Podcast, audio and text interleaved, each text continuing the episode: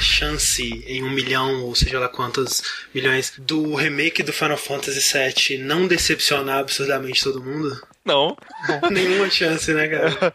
Eu não sei, cara. Talvez a galera que não jogou, mas ouviu falar e vai jogar a primeira vez Talvez. Sim, talvez seja, é. seja uma boa maneira de apresentar uma coisa que muitas pessoas, né, guardam num lugar quentinho do coração para uma nova leva de jogadores, né, que não estavam aí no mundo, sei lá, no final da década de 90. Sim. O, o, problema é que não vai ter o mesmo impacto, né? De maneira nenhuma, assim. É uma, isso que é muito estranho, né? Porque quando a gente sempre fala, poxa, deveriam trazer tal série de volta, poxa, deveriam fazer mais um episódio disso aqui, e blá blá blá. Só que em nenhum momento a gente para pra pensar na evolução do mercado e se aquilo vai realmente causar alguma coisa do jeito que foi da primeira vez. A gente não pensa racionalmente no que aquilo é de produto nos dias atuais, a gente só lembra das emoções que a gente sentiu e que a gente queria ter de novo, né? Exato. E esse que é o, o grande lance, né? Acaba sendo uma busca meio vazia, né? Você correr atrás do Final Fantasy VII, porque você não tá correndo atrás do Final Fantasy VII, né? Você tá correndo do que o Final Fantasy VII representou em 1997, quando ele lançou, né? Lá no PlayStation 1. E isso, né? É parte fundamental da memória que as pessoas têm do jogo e que não, não nunca poderá ser replicada, né? É algo que aconteceu encapsulado naquela época e ficou lá, né? Exatamente. E assim, perseguir isso, na real, é um caminho perigosíssimo, né, cara? Perigoso, no sentido de. Não que você vai morrer por causa disso, provavelmente não. Mas é perigoso de você, um, se decepcionar, né? Sim. É, dois, talvez descobrir que a sua memória não era tão certa assim provavelmente. Será? A gente. Eu acho que tem muita coisa interessante em como que os fãs de videogames eles lidam, né? Eles se relacionam com a nostalgia. Eu sinto que nostalgia pro jogador de videogame ela é um sentimento muito mais importante, muito mais forte, né? Do que na maioria das outras mídias. Por que e... será? Por que será? Vamos tentar descobrir. Eu sou André Campos. Eu sou Ricardo Dias. Eu sou o Eduardo Sushi. E eu sou o Caio Corraine. E esse é o 55 Dash Podcast da Jogabilidade.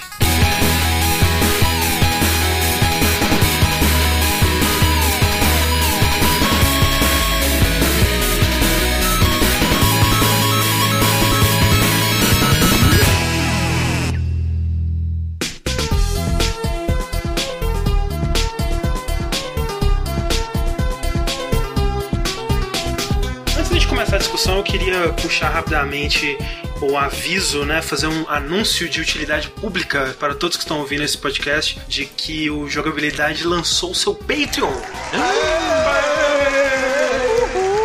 Então, se você acessar lá o patreon.com/jogabilidade, você vai poder ver todas as nossas metas, todos os nossos planos, né? Todas as séries que a gente planeja fazer. A gente tem um episódio piloto de tudo que a gente quer fazer de novo e até de né, coisas que a gente já faz, tipo o Jack, o Dash tá lá também, um novo episódio de cada um. Que aliás é até uma coisa importante, André, pra vocês falar do que você vira e fala, pô, mas vocês estão botando programas que já existem, né, nas metas, coisa engraçada, né? Uhum. Mas. Mas. Né? Se você gosta do Dash e sabe que o último Dash anterior a esse foi há X, né, meses atrás. Três meses, é. Três meses atrás, você saiba que ao atingir a meta do Dash, por exemplo, cara, um por mês. Exato. Sem choro, velho. Sem choro. Tá Não, tá é, é, Com esse contrato, né, que é, é. nós vamos assinar com nossos ouvintes e nossos espectadores, não tem, não tem o que falar, né? Não, não é, é responsabilidade, ah, pô, é trabalho. Exato, vai se tornar o nosso trabalho realmente. Então, confiram lá as metas. É algo que vai mudar o jogabilidade, vai transformar o jogabilidade numa parada séria. Olha pro sushi, imagina ele sério. Imagina o sushi, você consegue imaginar? Pois é. Ele de gravata, cara, trabalhando de gravata. É difícil né, imaginar. É, mas ele tá lá, cara. Mas ele vai estar tá lá, e isso só depende de você. Colabore, acesse lá o patreon.com.br jogabilidade. E se não puder é, contribuir diretamente, né? Cada um sabe a cruz que carrega, né? Cada um sabe onde que a água bate na bunda. Por favor, passe a mensagem adiante. Espalhe a né? palavra. Mostre pros seus amigos, seja chato. E aí, vocês já viram isso aqui? Vocês já conhecem o site? Vocês já ouviram isso? Sabe? Pega, porra, todo mundo tem um amigo que joga videogame e às vezes ainda não foi apresentado a podcast, não consome vídeo, não consome, sabe? Exato. Então, vai, e se você não puder diretamente mudar as nossas vidas, você pelo menos passa adiante a palavra. E se vai apoiar também o Patreon, passa adiante a palavra do mesmo jeito. Do mesmo jeito, é, quanto mais gente né, se interessar e quiser é, apoiar esse projeto, melhor, né? E a gente quer muito poder contar com as pessoas que mais, né, para quem a gente sempre fez o nosso trabalho sem pedir nada em troca, ou sem pedir quase nada em troca. É para essas pessoas que a gente gostaria de poder contar para continuar fazendo isso e fazer muito mais e fazer muito melhor. Exato. Então, Se é pra ter um patrão, né, Exato. que seja pra quem a gente quer trabalhar, né? Pra quem Que a é gente pra já vocês. trabalha, né? E já trabalha Exato. com prazer. Então acesse lá o patreon.com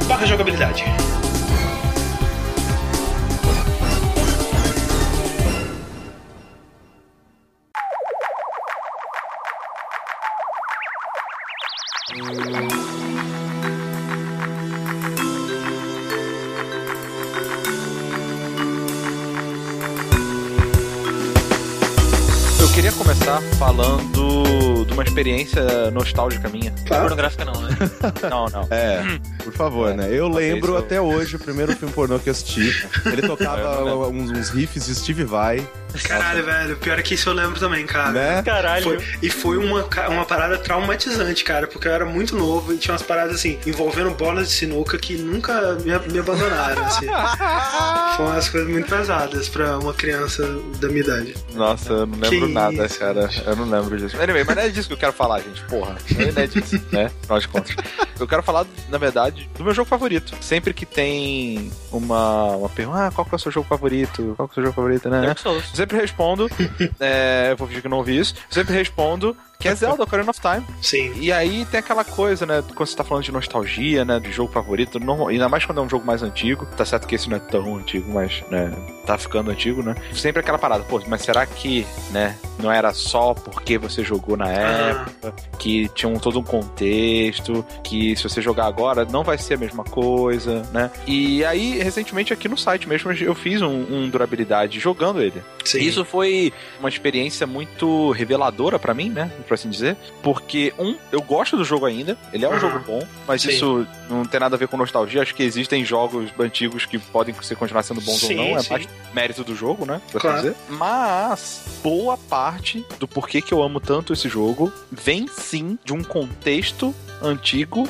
que é, é impossível replicar, né, cara? É impossível replicar, porque é o contexto da descoberta, é o contexto de eu trocando ideias com meus amigos, tipo, ah, eu- o templo É. de fogo, eu não consigo passar, passa aqui pra mim, eu passo do água pra você, não sei o quê. É o contexto dos boatos na internet da Ariana lá Sim. falando, ah, eu peguei a Triforce, falando, caralho, velho, como? E você fica jogando, tentando achar cada cantinho obscuro pra ver se aquilo era verdade, o boato, sim ou não. Esse tipo de coisa não tem como replicar. É uma coisa que fica travada no tempo, né, velho? É que nem, por exemplo, você perguntar pra pessoa qual que é o Zelda favorito dela. Tem exceções, mas provavelmente vai ser o primeiro que ela jogou. E eu não sei se o Ocarina of Time foi o primeiro Zelda que você jogou. Foi. Pois é. Sim. Mas ele e tem muito disso, né? Tem muito de, tipo, o seu primeiro contato com aquele tipo de experiência e a época que você tem um contato com aquela experiência, né? Porque essa época, né? Quando a gente tá na infância, a gente tá formando o nosso caráter, os nossos gostos, né? Essas experiências formativas que a gente tem, elas são muito mais fortes, né? Elas ficam muito mais com a gente. É, porque também tem a questão de que quando você, por exemplo, né, no ótimo exemplo que o Rick trouxe, de ah, quando você para pra pensar no seu jogo favorito e tal, é muito fácil você cair na armadilha. Não sei nem se armadilha é a melhor expressão pra esse tipo de coisa, porque assim, quando você lembra de algo, você não traz só suas memórias do produto, né? Do ato de jogar, do que você estava experienciando ali na tela, com controle e tal.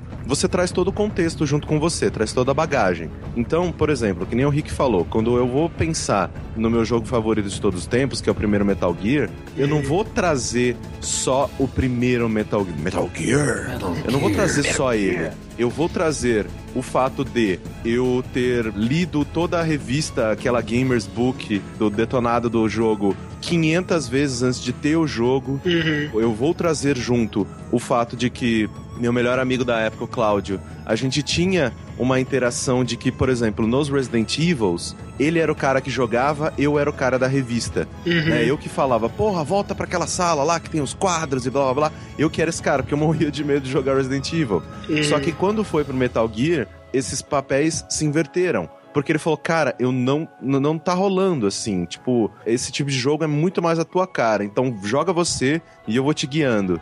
Então, tipo, quando eu penso nessa minha experiência de Metal Gear, de tipo, de ter que parar uma hora X porque, sei lá, tava muito tarde, a gente tinha que ir pra escola no dia seguinte e meio que, sabe, salvar o jogo e ficar a, a noite toda pensando, puta, mas a gente salvou muito perto da Sniper Wolf, caralho, amanhã vai ser foda. Uhum. E aí no dia seguinte sair da escola correndo pra casa dele. Então, Uhum. tipo, traz tudo isso. Porque essa foi uma experiência extremamente mágica pra mim naquele momento. Então, tipo, é impossível desassociar. É impossível, tanto que acho que pra qualquer pessoa, se você fala, poxa, faz aí um top 10 dos jogos favoritos, provavelmente, obviamente que há suas exceções, mas vão vir jogos clássicos e que essa pessoa jogou em um contexto completamente diferente do que é a vida dela agora. E isso é muito interessante porque, pesquisando para esse podcast, né, eu tentei entender um pouco mais sobre né, o que é a nostalgia no sentido da psicologia, né? Tipo, a emoção da nostalgia, o que, que ela é, né? O que, que, o que, que ela faz com a gente no nível psicológico, né? Porque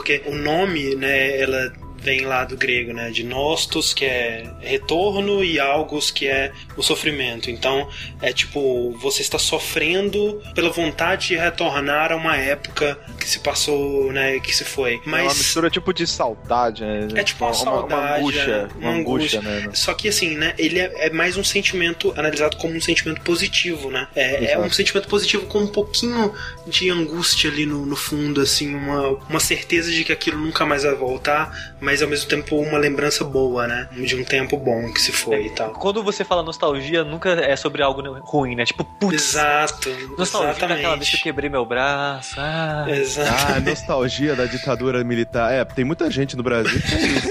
Mas mesmo assim, Sushi, por exemplo, ah, a nostalgia de quando eu quebrei meu braço. Pode ter, mas a pode pessoa. ter nostalgia do lado bom, do tipo, putz, meus amigos foram em casa, fizeram uma Exato. festa. Eu fiquei uma semana na cama jogando, sei lá, jogando videogame não dá com o braço, né? Mas, Mas você com a tem saudade do, do contexto em si, né? Isso, inclusive, é isso, Chico. É parte do que acontece com os jogos também, né? Porque tem muito aquela coisa que, tipo, quando o Corraine ele se lembra de Metal Gear, ele se lembra, putz, das partes maneiras, né? E tudo que o jogo faz de bom e de maneiro e tal. Mas, tipo, a parte ruim, né? A parte do controle ser uma parada esquisita e essas coisas meio que perdem, né? A importância e perdem, assim, a relevância, né? Na sua memória. Porque, né? A nostalgia realmente ela tende a dar mais valor pra parte boa das coisas, né? É, a nossa lembra memória, ela trabalha de uma maneira muito específica, né? E eu acredito Sim. que isso seja é, até uma fórmula do ser humano se proteger sempre, sim, sabe? Sim, Porque você para pra pensar, né? Poxa, sei lá, um relacionamento que acabou. Cara, é muito difícil você lembrar das brigas, dos Ah. dias que as pessoas acordavam de mau humor. Você lembra só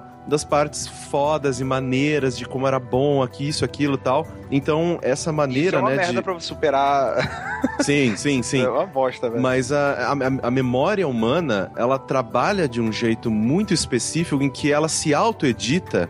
É. E é muito louco isso, né? Quando você para É, não, pra é, pensar. é foda. Mesmo quando você passa por uma situação de merda, tipo, sei lá, foi assaltado com meus amigos, sei lá. Hoje em dia, eu lembro daquilo, tipo, caralho, risada. velho, que louco isso, né? Que bizarro. E dou E o risada. Hakusho, né, cara? Você com faixinha no nariz, né? Exato. Vindo abraçado com o Coabra pra casa. É, é, tipo, é aquela parada que o pessoal fala, né? Tipo, daqui a uns anos a gente vai rir disso, né? E É. realmente, porque a nossa mente vai editar aquilo pra. E não só isso, eu acho que principalmente nesses casos de perrengue, né? Aham. É, quando você lembra, você sabe como aquilo acabou e você sabe que no final Deu tudo certo. tá ligado? É. Eu acho que Se se, espera, né? fosse. É, não, pois é, eu acho que se fosse uma parada traumática de verdade, Sim, saca? Tipo, não, não, não ia. exato, Não, exato. sim, há sempre os extremos, né? De Claro. pessoas que, sei lá, sofrem abuso e todas essas coisas. Exato. Isso fudeu, porque, né, nessas pessoas é uma cicatriz que nunca vai sair. Não tem edição mental que faça um milagre Exato. também, né? Só que isso é uma coisa muito interessante, interessante, assim, porque, por exemplo, eu lembro de partes da minha infância como se eu tivesse lá, assim. Eu lembro Uhum. o dia em que eu ganhei uma, um, um conjunto de canetinha da professora porque eu era o moleque que tinha mais estrelinha no caderno de ter feito todas as lições. Isso eu lembro, eu lembro do cheiro, eu lembro da sala, eu lembro quem tava do meu lado, e sei lá, e era quando eu tinha, sei lá, 5 anos de idade. Só Nossa, que, eu só- por exemplo, uma coisa que é muito interessante, a minha mãe faleceu um pouco depois disso. Todo esse ano, ano, em que a minha mãe, tipo, teve câncer e morreu, eu não lembro. Zero Caraca. tá totalmente bloqueado. Então, principalmente quando você é menor, a nossa mente, ela realmente, ela meio que fala, ah, ah, ele não vai precisar disso. Desliga essa parte. A mente de uma criança, ela não tá equipada, sabe? Psicologicamente falando, pra lidar com essas Também, coisas mesmo, também, sabe? é. É engraçado, eu tava vendo um negócio do Louis C.K., um stand-up dele. Ele fala por que, que criança mente. Porque ela acha que é o fim do mundo as coisas que ela faz, tá ligado? Às vezes, caraca, você derrubou isso aqui?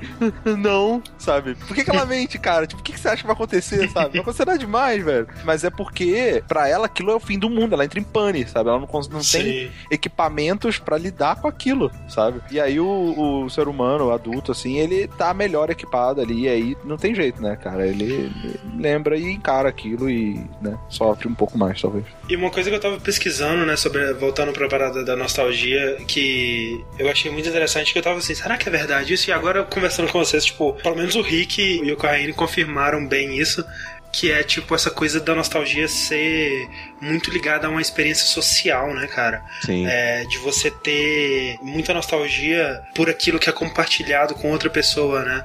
Uma das coisas que eu mais tenho nostalgia em questão de videogames é na época do Mega Drive. Eu lembro de uma caralhada, tipo uns 5, 6 primos meus na, no meu quarto e a gente jogando o jogo do Michael Jackson do Mega Drive até de madrugada e tal.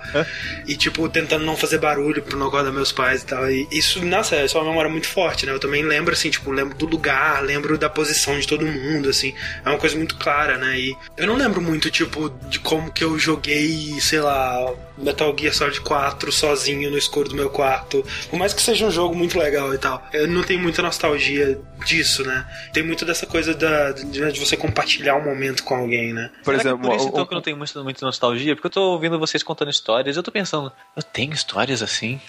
Mas eu. eu Talvez, Sushi, você tenha com coisas mais recentes, cara. Porque, por exemplo, não é tão antigo assim, sabe? Não mesmo, mas eu tenho uma certa nostalgia da época que eu fui lá na casa do André pela primeira vez e a gente ficou jogando Def Jam, tá ligado? Sim. Tipo, velho, Def Jam é um jogo meio, meio, meio meh, sabe? Tipo, nem deve ter sido tão maneiro assim na época, mas eu acho que foi, cara. Né? Foi- não, foi maneiro, foi maneiro. Foi muito engraçado, sabe? Foi muito legal. A gente fazer um cara magrelo lá, tudo errado, chamar ele de Zé e, e pro cara virar o maior rapper porradeiro de tudo, sabe? Em alguns casos, não é tanto a questão da parte social também, é a questão de como era a sua vida naquele momento. Um dos meus jogos favoritos, né, que é o Shadow of the Colossus, né, não tatuei isso à toa, foi numa época da minha vida que era animal, cara, porque tipo, já era no segundo grau, eu já eu tava naquele momento em que eu era alguém, né, que eu fazia parte de um grupo em que eu via que as pessoas mais novas do que eu me olhavam com admiração, eu era o alfa da escola, saca? Então aquele momento da minha vida foi animal, foi incrível assim.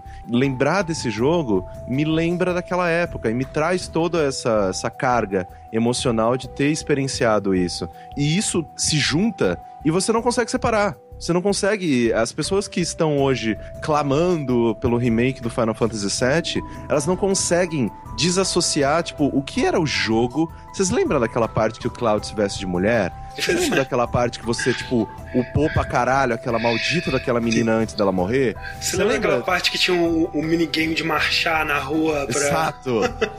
Sabe, então é, as pessoas meio que, né, de novo, essa questão da mente, ela edita e tal, e ela traz junto o contexto. E o contexto, cara, é impossível. Você não consegue mais julgar alguma coisa só por ela. Não é que você esteja errado em não julgar só o produto. É que realmente não dá. Se você Aí. não jogar de novo hoje em dia, você não consegue ter uma, uma, uma opinião. Mas acho que o ambiente ele influencia não só a memória, mas o seu contexto do presente também. Por exemplo, você tá jogando sei lá, o Metal Gear 5 que saiu agora. Você vai pensar, nossa, o Kojima saiu, o último trabalho dele, não sei o que lá. Tudo que você vive e aquele jogo ou viveu até antes do jogo chegar a você, que é relacionado a ele, vai ter um peso Sim, na, na opinião totalmente. que você vai ter sobre aquilo, sabe? E essa que é, talvez seja o grande lance, o grande pulo do gato dos jogos em relação a outras mídias, né? É que talvez a nostalgia pelos jogos ela seja realmente maior, né, do que, vamos dizer, filmes e quadrinhos e coisas do tipo, porque os jogos eles são uma experiência muito mais colaborativa, né? Então, a experiência é muito mais afetada tanto pela bagagem que você traz,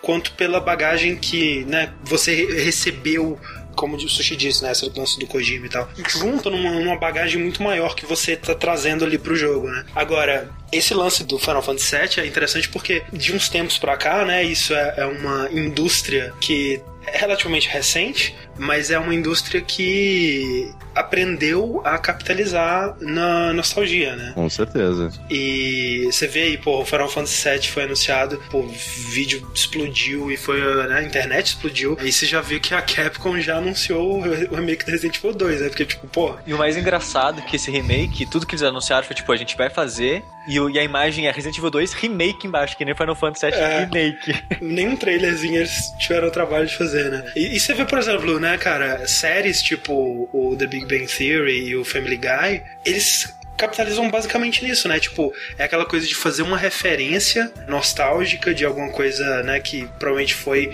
formativo pra quem tá assistindo e você simplesmente reconhecer, né, aquela referência. E o humor dessas duas séries é basicamente baseado nisso, né? É uma coisa muito louca. É Muito louco aquele, isso. dá, dá aquele sentimento de você se sentir especial, né? Ah. Porque é como se outros lugares estivessem referenciando uma coisa que você achava que era só sua. E que foi muito importante pra você, né? Foi Exato. parte da sua formação, né? Uma das coisas, você falou isso, me veio na hora, assim, uma memória muito, muito interessante, assim, que quando eu era mais novo, né, morava lá no interior e tudo, eu era fanático por Red Hot Chili Peppers. Tipo, Aham. puta, minha banda favorita, eu ouvia o tempo todo e tal. Eu tava voltando de não sei aonde, e eu ouvi, tava no som de alguém, tava tocando o CD do Red Hot, numa música que não era a que tocava na rádio, saca? Aham. E naquele momento me veio um sentimento de ai, tem mais alguém que é parecido comigo, que também gosta dessa música que todo mundo, sei lá, acho que era Parallel Universal, eu nem Aham. lembro se o nome da música é esse. Caralho, mais alguém compartilha isso e eu não sabia, principalmente, sei lá, morando no interior e todas essas coisas, a internet ainda engatinhando. Tinha esse negócio de você curtir algumas coisas e falar, cara, ninguém mais gosta disso, não é possível. Sim. E aí, é, assim que esse- surgiu os grupinhos, né? Exato, e aí então, é, essas séries, né? Por exemplo, o Big Bang Theory é basicamente isso. É, é um, é um negócio de tipo, o cara aparece com a camiseta do Star Trek e todo mundo, ah, ali, Star Caraca, Trek, eu Trek." assistia muito, cara. E tipo, E- é só Sim, isso. E, e é muito louco porque isso funciona porque nessa cultura nerd e essa cultura de videogame também, ela era realmente essa coisa meio de nicho, assim, uma coisa meio, né, do grupinho dos esquisitos, né? E você nunca ia ver isso é, sendo referenciado pela mídia de massa. Sim. É. A gente sempre teve acostumado a ser marginalizado. Não Sim. marginalizado no sentido de ser Né, pobre e morar é. na periferia. É, Mas- Apesar de que meio que se transformou, tipo assim, tem muita gente que usa essa coisa do nerd pra se tratar como um grupo marginalizado e eu acho muito patético, sabe? Tipo, É, é. eles se acham tipo uma minoria também, né? Uma Não, minoria pelo amor de Deus. Né? Tipo, praticamente. hoje em dia todo mundo joga videogame, todo Exato. mundo assiste filme da Marvel. Você não é mais um floquinho de neve especial. Mas. é, Segredo? Você nunca foi. Você não é o protagonista da sua vida. Cala a boca, para. Mas. É, esse negócio eu acho muito legal, né? De tipo, de a, gente, por exemplo, a grande parte das minhas amizades, né? Meus melhores amigos da minha infância, a gente tinha em comum os quadrinhos e os videogames. Você chegava numa sala de aula nova, se mudou de escola, porque da quarta pra quinta série tinha que mudar pra escola. Aí você chegava naquela sala, um monte de gente que você não conhece, um ou outro conhecido que você estudou antes, só que, sei lá, você não conversava tanto, e aí algum Cristo tira um spawn da bolsa. Você, puta, é nesse que eu vou colar, cara. Puta, ah, puta, ainda bem, velho. Davam aquele, aquele sentimento de, fudeu, eu ia passar isso aqui sozinho, viu? Hum, oitava série eu repeti de ano, né? E aí, né, putz, primeira semana assim, depois, eventualmente, três das pessoas que eu conheci nessa sala que eu tomei bomba fundaram um download comigo. Então deu, deu tudo certo no fim das contas. Mas na primeira semana eu, tipo, cara, velho, eu não, não sei mais como fazer isso. Como é que eu vou fazer amigos aqui? Eu não conheço essas pessoas. Essas pessoas são todas idiotas.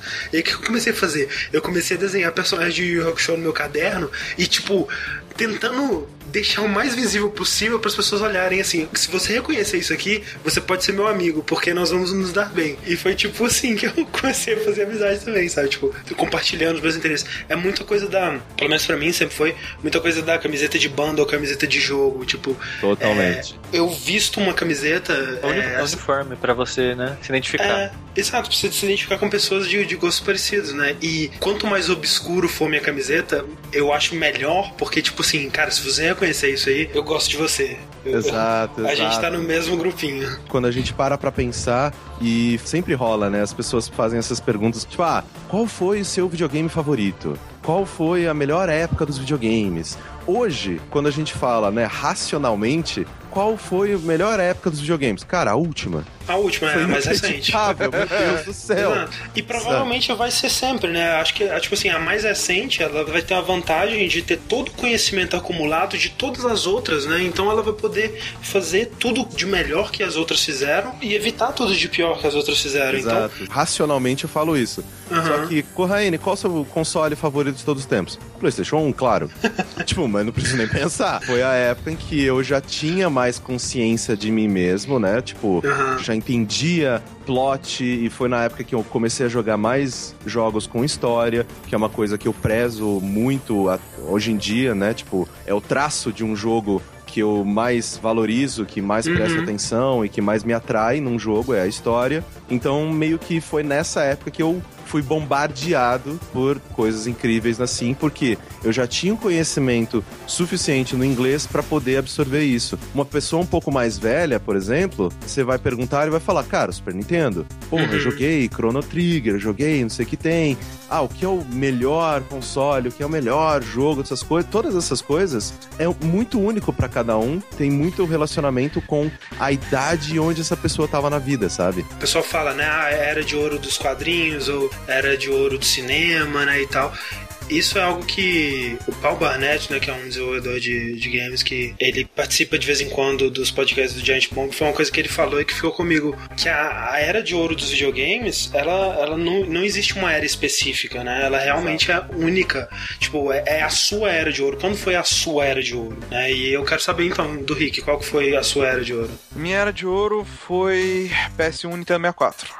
E você assistir? PS1. A gente tem basicamente a mesma idade aqui, né? Então, tipo, tá todo mundo meio. Eu não sei, cara. Eu diria que a minha foi PS3, sabe? Por muito tempo eu tive essa mentalidade, tipo assim, ah, que bom que eu não tenho tanta nostalgia por jogos antigos. Significa que eu tenho a mente aberta pra jogos novos e, né, eu não tô ficando velho ainda e eu, eu consigo olhar pro futuro e ficar animado pelo que tá vindo ainda, em vez de ficar preso no passado e tal. Mas pesquisando sobre a nostalgia, né, eu vi que é um pouco do contrário, né? Que talvez eu não tenha nostalgia porque eu seja uma pessoa meio vazia. talvez. Tristeza, gente. É, mas foi meio isso que eu vi na minha pesquisa. Mas, mas é- essa sua pergunta, André, eu acho que ela é meio uma trairagem. Trairagem. Porque quando você pergunta a era de ouro, você pensa naquilo na sua época clássica. Já tem aquele peso nostálgico. né? Exato, quando você pergunta isso, automaticamente você já tá excluindo agora, por exemplo. Se eu olhar meus jogos favoritos, nenhum é de PlayStation 1. Quer dizer, Uhum. vai, tem entre os meus jogos, sei lá, 10, top 10, vai ter uns 3 ali, sabe? Mas se eu olhar top 5, não tem nenhum de Play 1. Mas é a época que eu lembro com mais carinho dos jogos, entendeu? É, eu concordo com o Sushi. Mas a melhor, sem dúvida, foi a passada, e essa vai ser, sabe? E eu acho que aí, André, que entra o self-awareness e o pensamento crítico, sabe? Uhum. É, quando você sabe que existe nostalgia, você entende esse tipo de coisa, é, você consegue revisitar e fazer uma análise crítica. Por exemplo, Sim, sim. voltando pro exemplo que eu dei lá do Ocarina of Time, cara, ele é um jogo bom, mas não é nem de longe Não é o melhor jogo do mundo. Não, não é. Não é. Mesmo. Mas é o seu favorito. É o meu favorito por causa da nostalgia. Mas Não, eu exatamente, sei por isso, que eu, por isso que eu não disse que é o melhor jogo do mundo, é o seu favorito. Exato. Que eu, que você Mas tem mais carinho por ele. Sim, mas, exato. E- e- Eu concordo com você. São são duas coisas diferentes, né? Sim, sim. O seu jogo exatamente. favorito e o melhor jogo. Qual que você acha que é o melhor jogo e qual é o seu jogo favorito? São duas perguntas diferentes, né? Sim. É por isso que, né, assim, se alguém me perguntasse qual que é o melhor jogo do mundo, provavelmente eu diria que é Tetris. Mas não é o meu jogo favorito. Nem de longe, puta que pariu. Você acha- Agora eu fiquei curioso. Você acha mesmo que é Tetris? Eu acho que um argumento pode ser feito, porque é um jogo perfeito, né, cara? É um jogo perfeito, é um jogo Ele mais tem- redondo e É. é inacreditável. Até, tipo assim, Dark Souls, que eu acho quase impecável, eu consigo apontar um monte de defeito. Tetris você não consegue. O que, que tem? Me aponta do defeito. Não entendo, existe. Nem- nem a música. As peças tem quatro coisinhas em vez de cinco. não, por isso que ele é perfeito, porque isso tem é quatro. perfeito. Cara, até a música é boa, cara. Gra- Não, é co- totalmente Mas é competente porque perfeito, esse propõe. É perfeito. É, perfeito. Eu não precisava de mais nem de menos, é tranquilo. Caralho, que mesmo? Vamos, vamos fechar o site. Fecha o site aí. Mas Já é, sabemos né? qual é o jogo perfeito, não precisa mais fazer site. Mas é verdade. É o Cidadão Kane nos videogames aí. Até o nome é bom, né, velho? Que merda. É, cara, é perfeito, é, tudo perfeito. É. Caralho, que bosta, cara. Eu vou achar um defeito de Tetris, cara. Eu vou, eu vou, Até o, até o final do podcast sem encontrar o eu defeito. vou achar um defeito de Tetris.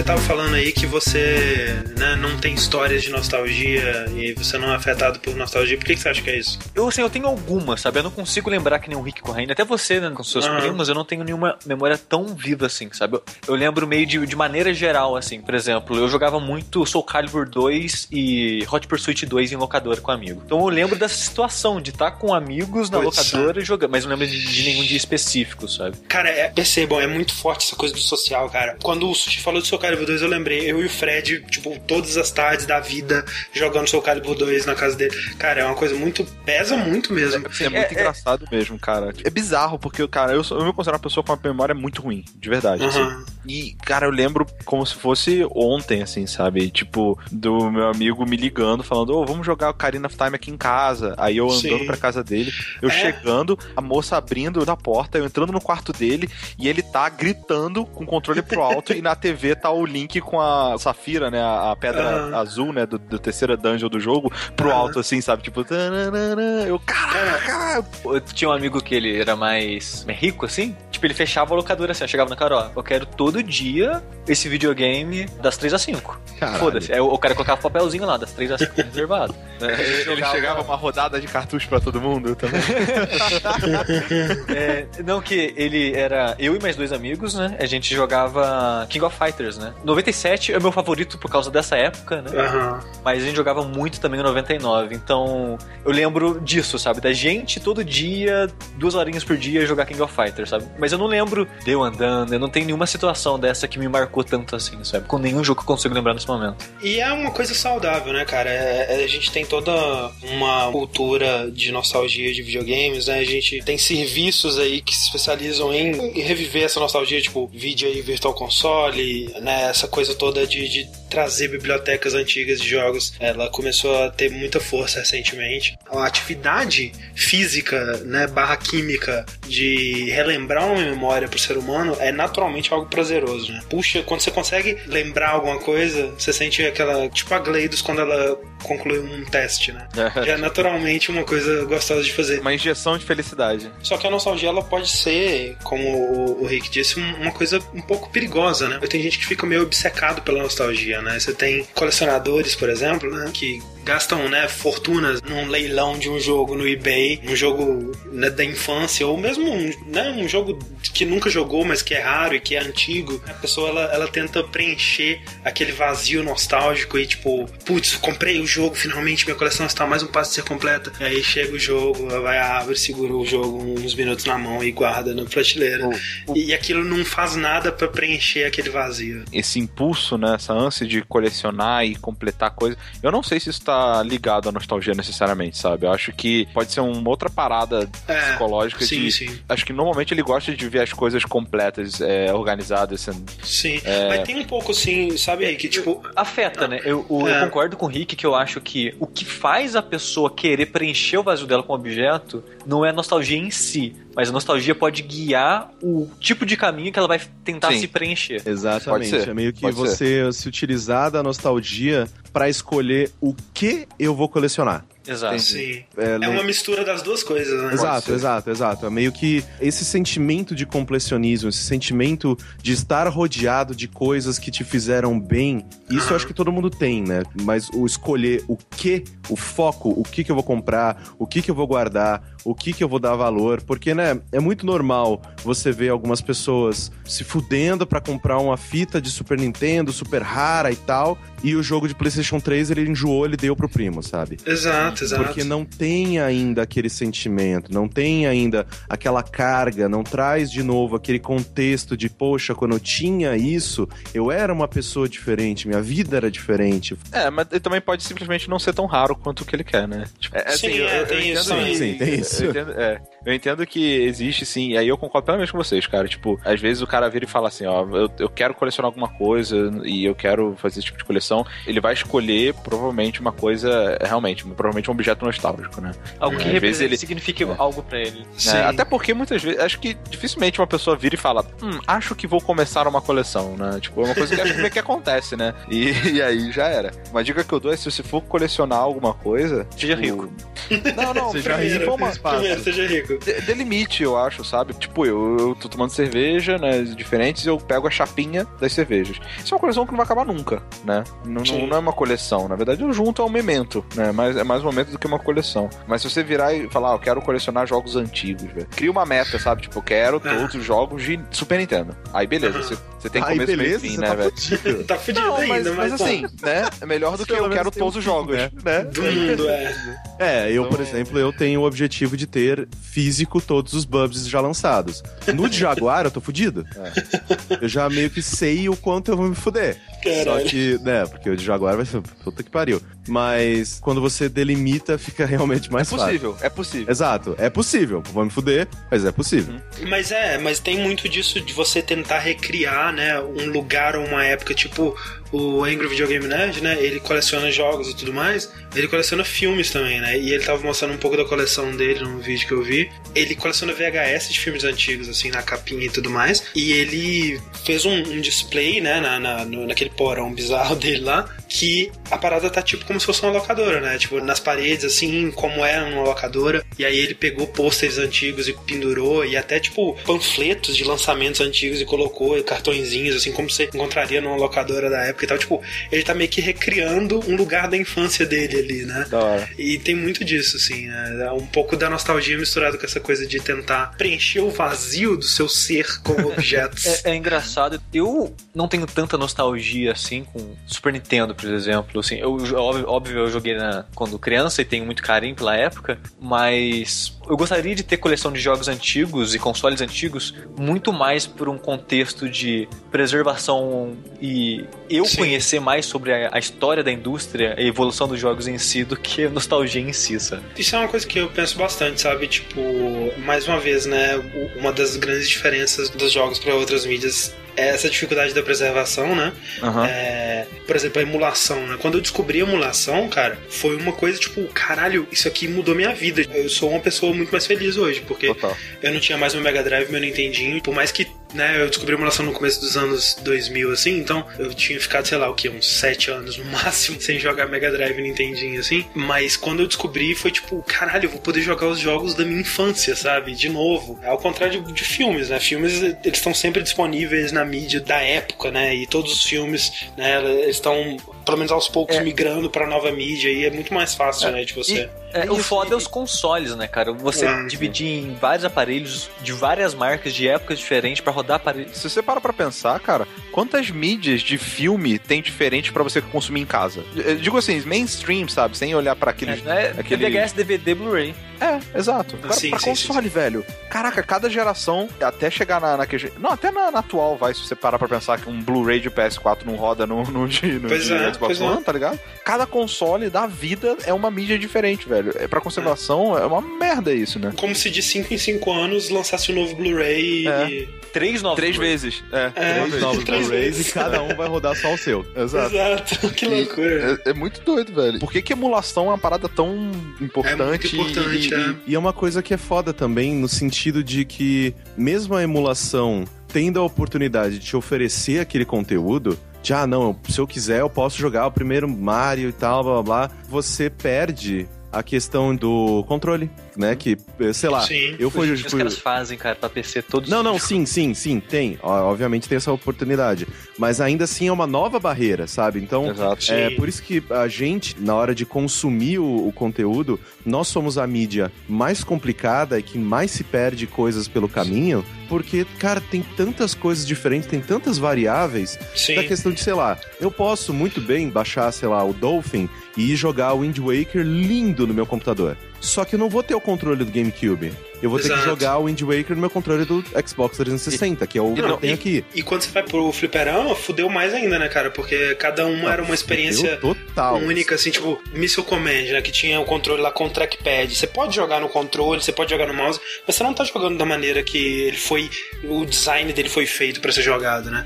E, pô, você vê aí, sei lá, aquelas máquinas malucas do Yu Suzuki lá, que o cockpit que virava 360 graus. Você nunca vai ter aquela experiência, né, cara? Nunca, velho. Nunca. É, eu queria fazer uma experiência aqui com vocês, porque o cara, estão falando dos controles, né? Que fazem parte Aham, da nostalgia e que completam aquela experiência que a gente não consegue resgatar. Eu vou mandar um link pra vocês aqui no chat. Fechem os olhos e cliquem no link. Ai, meu Deus. Puta que pariu.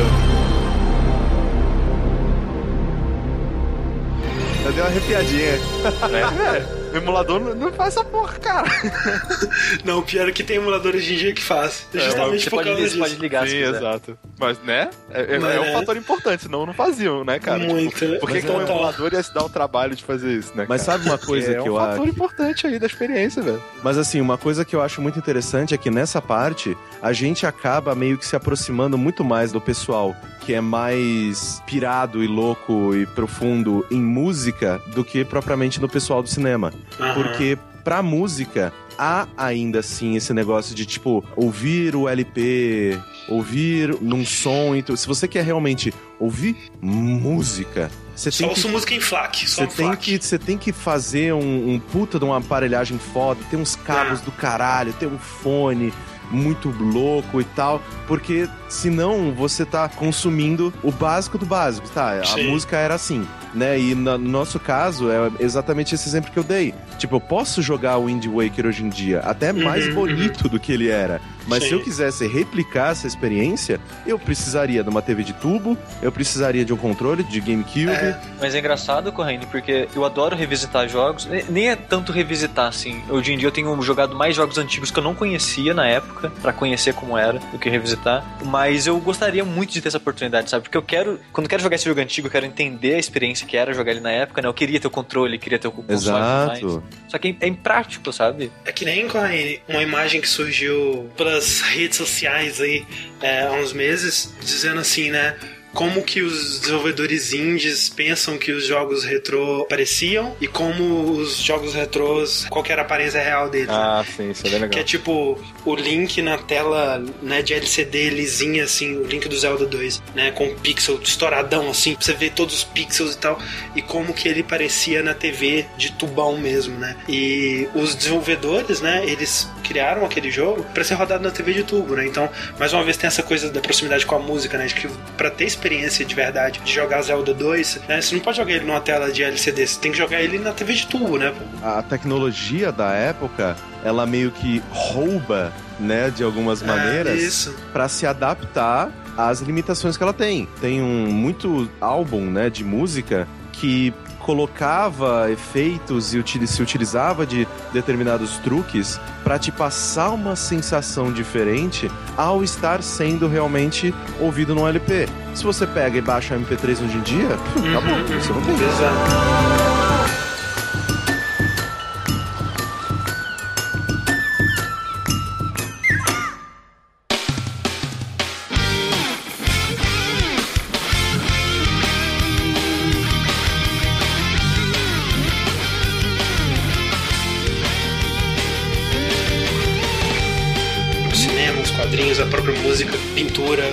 São mídias que atingiram um auge, né? Elas, ou pelo menos elas se encontraram, né? Num período muito mais curto de tempo. Talvez não pintura, né? Porque pintura é algo que existe desde o tempo das cavernas É, e tudo mais, mas você pode ver uma pintura hoje em dia e ainda achar, caralho, isso aqui é incrível. por exemplo, cinema, né? O Cidadão Kane, que é tido como o maior filme os tempos, sei lá. Vocês assistiram Cidadão Kane? Sim, é muito chato. Mas, mas eu entendo por que, que ele é considerado esse filme tão, tão importante e tudo mais, essa coisa toda. Porque, que nem os jogos, né, Rick? O- por muito tempo os jogos eles tentaram emular os filmes, né? Ou emular outras mídias. E antes do Cidadão Kane, o cinema ele tentava emular o teatro. Né? E o Cidadão Kane é um dos primeiros filmes onde o cinema ele se encontra enquanto mídia própria. E ele conta uma história que não seria possível em nenhuma outra mídia, sabe? E por isso ele é um filme seminal, assim. e Ele meio que mostra o que veio a mídia. E essa coisa, né? Essa coisa que o Cidadão Kane fez pros filmes, já tem jogos que fizeram isso pros jogos, né? Mas parte dessa dificuldade de preservar os jogos e de ter essa conservação histórica, o motivo dos jogos estarem mudando constantemente de plataforma em plataforma é parte dessa evolução, né? É parte deles ainda não terem, talvez, se encontrado, né? Em breve a gente vai ter o mercado invadido pelos VR aí, que vai ser mais uma loucura, né? Tipo, vai ser mais uma série de jogos que, se o VR não der certo, a gente também nunca mais vai poder jogar. Estarão perdidos no tempo, exato. E tem aquele negócio de que os videogames é um tipo de entretenimento que está intrinsecamente ligado à tecnologia. Exato. Então, por exemplo, um filme de 1930, se assiste, você vai reclamar do ritmo, de alguns takes estranhos, de alguma coisa aqui, outra aqui. Mas você ainda consegue admirar aquela obra pelo Aham. que ela te transmite, pelo que ela te oferece. Isso é o que mais acontece, sei lá, com música, sabe? Você ouve Música. um, um CD do Led Zeppelin, você fala, caralho, velho, tipo, eles É faziam que- isso em 1960, meu Deus! Mas é que música, né, cara? Música é uma coisa, ela é muito primal, assim. Ela fala muito diretamente com a sua emoção, né? Você não Sim. precisa analisar uma música racionalmente pra você tirar uma É uma, apreciação. é, dela. exato, é uma forma de arte que ela te atinge você querendo ou não. Exato, exato. E não, não há um, um nível de entendimento, não há, um É. nível- não há nenhuma barreira de compreensão necessária para que você ouça um CD e fale, caralho, isso é Isso legal. maneiro, exato. Mas nos videogames, pelo fato deles estarem é, intrinsecamente ligados à tecnologia, a tecnologia evolui, os videogames mudam e mudam Mudam. completamente. Sim. E isso é uma coisa muito louca, né? Porque muitas pessoas que hoje em dia estão utilizando a nostalgia como negócio, sei lá, o IGA, o né, Mighty Number 9, blá blá blá, Aham, o aham. próprio Ron Gilbert agora, né, com o, Sim. o Adventure Point and Click dele. Thimbleweed Park. Exato. Você vê essas pessoas meio que se utilizando mais da nossa nostalgia e meio que ignorando a parte tecnológica pra mexer com pontos específicos dos nossos sentimentos. De tipo, cara, vocês querem um adventure do mesmo jeito que era do LucasArts É. lá no, no- na década de 90? Beleza, toma aqui. Vai ter os verbos, vai ter... É, a gente vai fazer exatamente como era. Vai ter o gráfico pixelado, vai ter tudo. Bonequinhos Experiência cabeçudos. Exato, experiência completa do que você tinha lá com seu Monkey Island, com seu Manic se- Mansion. Manic Mansion, você vai ter aqui com esse novo jogo. E isso, uma das coisas que a gente fez, né, para gravar esse programa, foi ouvir uma discussão excelente que o pessoal teve no Giant Biscuit.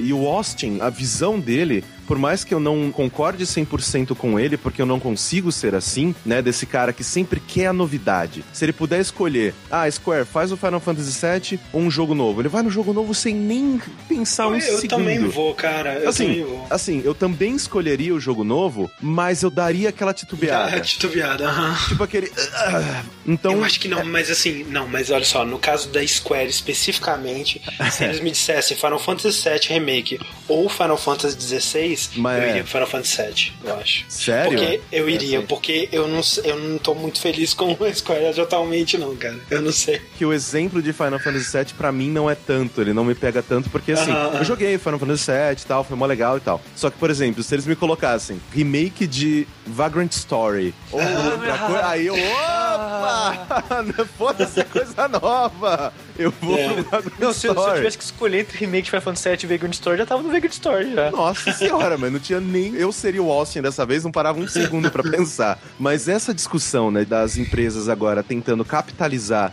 na nostalgia, Resident Evil Remake, Final Fantasy Remake, toma aí Adventure velho na tua cara. Shenmue 3 Shenmue. e Bloodstained, essa porra toda, Might Number 9, Tudo bem Red que Ash. a- as bem que Might Number 9 não, né? Mas eu ia falar que é uma boa parte da mesma época, né, velho? Assim, Sim, é... sim. É, que é da, é da- da idade do pessoal. É, sim, sim, total. É, a galera que tem um poder aquisitivo maior agora faz Hoje as em dia, pra sim, trás. exato. E eu acho isso muito perigoso, no sentido de que a gente pode acabar olhando para os videogames de uma maneira muito limitada. De que, ah, é, os videogames eram só isso mesmo, né? Era esse modelinho e essas coisas aqui. E acabar meio que abraçando demais o que é seguro e acabar meio que desvalorizando experiências novas e pessoas que estão fazendo coisas malucas e Ah. VR na sua cara e jogo musical e jogo tipo lisérgico. Eu entendo o seu ponto, Corraine. Eu entendo o seu medo, mas eu não acho que é o caso. Porque sempre vai ter alguém fazendo novidade. Não importa se a pessoa tem gente querendo, sim. sabe? Mas Não, eu sempre acho tem que- alguém empolgado em criar coisa nova, sabe? O perigo que o Corraine quis dizer é mais pra pessoa que tá consumindo mesmo, né?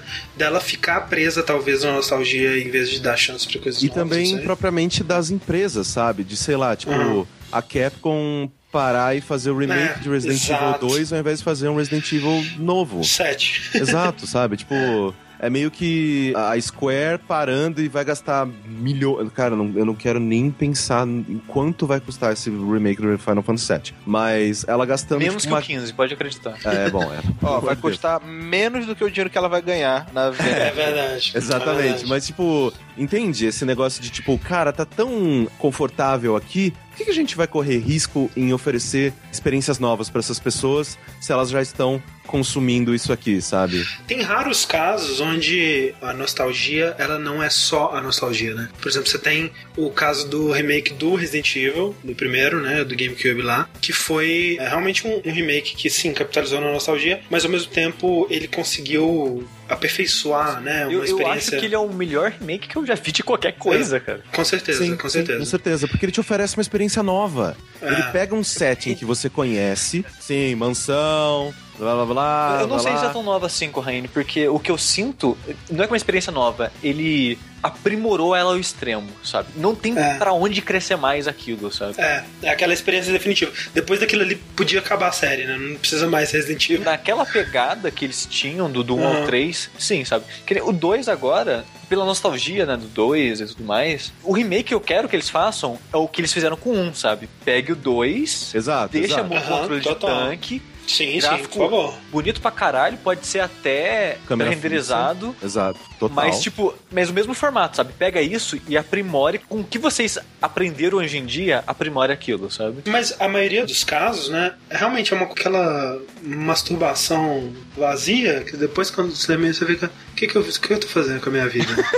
que merda. que nem o caso do remake do Final Fantasy VII que a gente tava comentando no início, né? Obviamente tem a importância pra quem vai experienciar pela primeira vez, porque é um jogo que Eu, é muito exemplo. difícil de você jogar o original hoje do jeito que ele é, né, do PlayStation 1. Então vai ser, vai ser legal pra apresentar essa história, esses personagens que eu acho que tem valor além da nostalgia, ele é uma, é uma boa história, é um, é um bom mundo, tinha boas mecânicas e tudo mais, então acho que isso tem seu valor. Mas, cara, os fãs de Final Fantasy VII, cara, eles vão se decepcionar tanto, cara. E eu espero que eles aprendam, né, e eu acho que tem esse valor, esses remakes eles vão ensinar para uma nova leva de pessoas de que eles não vão reviver a experiência do Final Fantasy VII, né? O que eles queriam mesmo era a experiência do que eles viveram quando o Final Fantasy VII exatamente. é, foi lançado, né? Então são duas coisas muito diferentes, né? Uma, É, é, foi, foi até engraçado, né? Que sei lá, tipo, a Capcom lançou aquele vídeo lá de ah, vamos fazer Resident Evil 2 Remake. E o primeiro comentário era: quando vocês vão fazer do 3?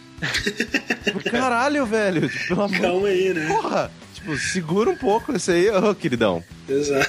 É muito confortável, né? Você querer rever os greatest hits da sua infância. né? E isso, cara, é triste porque eu também não quero um jogo novo que tenta emular essa experiência que eu tive na minha infância, sabe? Um Zelda novo, mas que eu vou jogar com os meus amigos, tipo, que eu vou ter uma experiência igual a que eu tive antes. Mas Uhum. não é só o jogo em si ou só a experiência em si. Eu quero um jogo, cara, que vai me trazer novas experiências, velho, que eu nunca Exato. tive na minha vida, sabe? Nunca. Na Exatamente, minha vida eu nunca exatamente. tive essa experiência, eu quero ter isso. Porque foi isso, né, com Zelda. Foi uma coisa que realmente você nunca tinha visto nada, visto nada igual. E foi isso Exato. que te marcou, né? Exato, e eu acho que Com certeza dá pra fazer isso com mais facilidade quando você é menor, né? Você tá naquela sua Exato. idade de formação. Mas eu não acho que é impossível de fazer ela, sabe, com você mais velho. Eu não acho que é, é- é- você não pode ter uma, uma experiência tão forte ou tão importante quanto, sabe? Eu tenho uma nostalgia de quando eu zerei To The Moon pela primeira vez, sabe? Eu Uhum. tenho uma, uma nostalgia de quando eu zerei Journey pela primeira vez. É, experiências novas, né? Realmente. Sim, exato, que eu não tinha tido, sabe? Tipo, eu não lembro Total. quando que eu chorei com um jogo antes, sabe? Tipo, eu não lembro isso direito. Minha memória vai direto pra To The Moon, velho. Mas É, realmente, isso que você falou, Rick, é, é muito certo. Tipo, quanto mais experiências a gente tem, né? Mais difícil é a gente Sim. se deslumbrar de novo com uma nova experiência. Né? Então, por isso que quanto mais velho a gente fica, mais amargo a gente vai ficando. Sim, né? mais Porque- cínico, né? mais cínico, exato. Então é, é um esforço que eu tento fazer ativamente, Sim. né? De não ficar cínico e tal. Porque eu lembro, a primeira vez que eu joguei GTA 3, cara, assim, foi assim, mudou minha vida, sabe? Tipo, esse aqui é o mundo Tipo, real. chegamos lá. É, esse aqui é um mundo real replicado com 100% de fidelidade dentro do computador, cara. Não- a gente não tem mais pra onde ir. Isso aqui é o. fu- Acabou, assim. Não tem É mais o tipo que eu fazer. jogando o primeiro Mortal Kombat, né? Tipo, É. o que é mais real do que a realidade? Exato, não São tem. pessoas no meu videogame. Podem fechar todos os desenvolvedores, acabou o videogame, acabou. E nunca tive essa experiência de novo, eu tive experiência parecida, tipo assim, nossa, realmente o mundo Red Dead é o mais imersivo, e depois outros mundos, tipo do Witcher 3 mais recentemente, mas nunca aquela experiência vai se repetir, provavelmente, eu acredito, né? É, a menos que tenha, né, um salto tão grande, assim, que eu acho muito difícil que aconteça. Mas é difícil, né, você racionalizar isso, você entender por que que essa experiência não tá se repetindo. É porque os jogos de hoje em dia, eles são piores? Não, cara, é porque eu já tive essa experiência antes. Exato. E Eu não posso ter ela de novo. esse negócio de ir eh, envelhecendo e acabar ficando amargo, né? De, ah, nos meus tempos que era melhor. Sim, nos seus Ah. tempos era melhor porque foi a primeira vez que você experienciou tudo isso. Exato. O que pra você hoje em dia é normal, tipo, naquela época foi novidade. Então, a gente tende a valorizar tanto a descoberta das coisas ao invés da aprimoração delas. Cara, eu lembro que saudade do meu primeiro Walkman. Não, cara, meu iPod, tipo, chuta ele. Cara, é um combo de 100 hits infinito naquela bosta que engasgava a fita e eu tinha que rebobinar na É. mão. Sim. Mas E você a- não lembra disso, né? A sua memória só lembra da parte boa, né? Da Exato. parte que, putz, eu tava voltando pra casa ouvindo o Walkman. É que nem, tipo, a gente não lembra de ter que virar o PlayStation. A gente lembra, mas lembra com carinho, né? né? É, não, era uma merda. Eu queria jogar e não conseguia. Era uma merda. Exato, na época esse negócio de tipo de soprar a fita, que hoje em dia, né? Um grande abraço pro pessoal do 99 Vidas, que eles sempre puxam Aham. isso, mas tipo esse negócio de soprar a fita. Cara, hoje em dia, ah, nossa, a gente tinha que soprar. Cara, na época era um, você ficava puto. Funciona! Funciona! Cara, Você tava, você tava jogando, Funciona! começava a vir uns, uns glitches, uns artefatos de, de, de letra do Matrix no, no jogo, você tinha que tirar a fita só pra. Era uma coisa muito, muito chata, cara. Caralho, É, tipo, o sonzinho- o CD na, na, na camiseta e, e lavar no tanque. Tá... Funciona! Passar pasta de dente no CD. Coloca que você tem que virar o PS4 de meia e meia hora pra ver se o pessoal vai curtir. O, o sonzinho do PS que vocês devem estar todos, ah, que gostoso foi ouvir aquilo. Na real, aquilo ali é uma música de vitória, porque não entrou na, na- na- na Exato. Mídia lá Não, do, do memory card. Exato, quando fazia o. CD. Quando ficava, a tela ficava preta vinha. Exato. Era um. É, Agora foi, tá ligado? Cara, foi, Finalmente. rodou. Exato, cara. Esse meu CD Então, bosta uh. de 5 reais da Galeria Pajé. Culpa nossa, né? Pelo amor de Deus. Porra. Mas, porra. E aí é foda, cara, que aí você, tipo, imagina o quanto a gente deve parecer bobo pra geração nova, sabe? Imagina Sim. seus pais falando, ah, como era bom, pique-esconde, ralar o joelho no chão. Mas era, sabe? Brin- Não, brincar velho. de bolinha de Você gude. não gostava de pique... Agora, O Rick, você vai falar que agora você não gostava de pique-esconde. Não, olha cara, só, eu era- gostava era- na era- época, era- mas se eu fosse brincar hoje, eu ia achar a coisa mais Não, mas hoje você não... André, Não, mas olha Mas só, é isso que eu tô falando. olha só, cara, pra ser bem sincero, eu trocava um pique-esconde por um Super Nintendo. Bom, Nossa, nem, Mas- num piscar de olhos, velho. mas, eu Rick, nem isso é descia, porque- nem descia pro play, velho. Mas, Rick, Rick, gato milha, cara. gato, eu brinquei. Mia, Gato meu eu brinquei. Mia. Mas era uma merda também, cara, Quarto porque... escuro, gato cara. Ai, encostei no peitinho aqui, ô, desculpa. Rick, era na época que a gente encostava cotovelo na bunda das meninas e achava muito animal. É, né? Porque hoje em dia isso não acontece, não, né?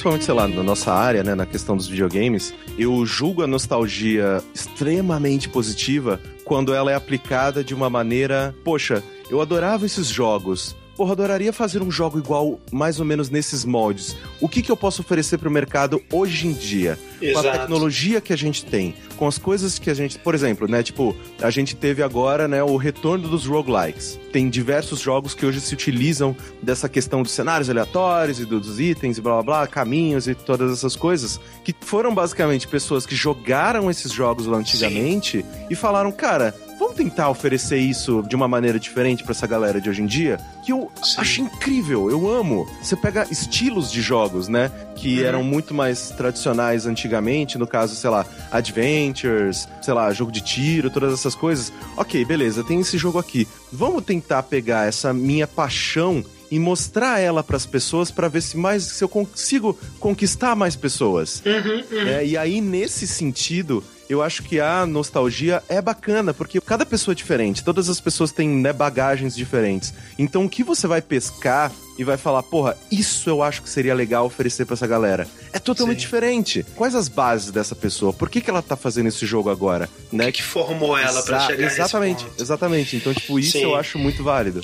E nesse sentido, Corrêne, eu acho que o melhor exemplo da nostalgia usada dessa maneira nos últimos, sei lá, 10, 15 anos aí é o Shovel Knight, cara. Shovel Nossa, Knight totalmente. é um jogo, tipo assim, você vê, por exemplo, começaram a trazer revivals de jogos antigos. Por exemplo, Mega Man 9, né? Você vai e joga, pô, Mega Man, legal, né? Bacana, um jogo antigo, no, no estilo dos que eu jogava no Nintendinho e tal. Mas é aquela coisa, tipo assim, você quer o Mega Man de novo ou você quer um jogo que te faz sentir como você se sentiu da primeira vez que você jogou Mega Man? E é isso que o Shovel Knight faz. Ele é como um jogo perdido do Nintendinho que você tá descobrindo em 2014, 2015. Então isso é muito maneiro, né? Ele tá usando a nostalgia pra te dar uma experiência nova, né? É cara? aquele, Isso é aquele review, né? De que. Isso. eu, infelizmente não vou lembrar agora o nome, acho que vocês provavelmente vão lembrar. Que fala que Shovel Knight não é uma carta de amor a jogos dessa época. Aham. É um jogo que receberia cartas de amor dessa época. Exato, perfeito. Essa, essa é a melhor definição do Shovel Knight, né, cara? Que pena que E- poucos jogos sozinhos. Poucos jogos, né? Mas agora eu quero resgatar uma coisa que a gente estava conversando antes, né?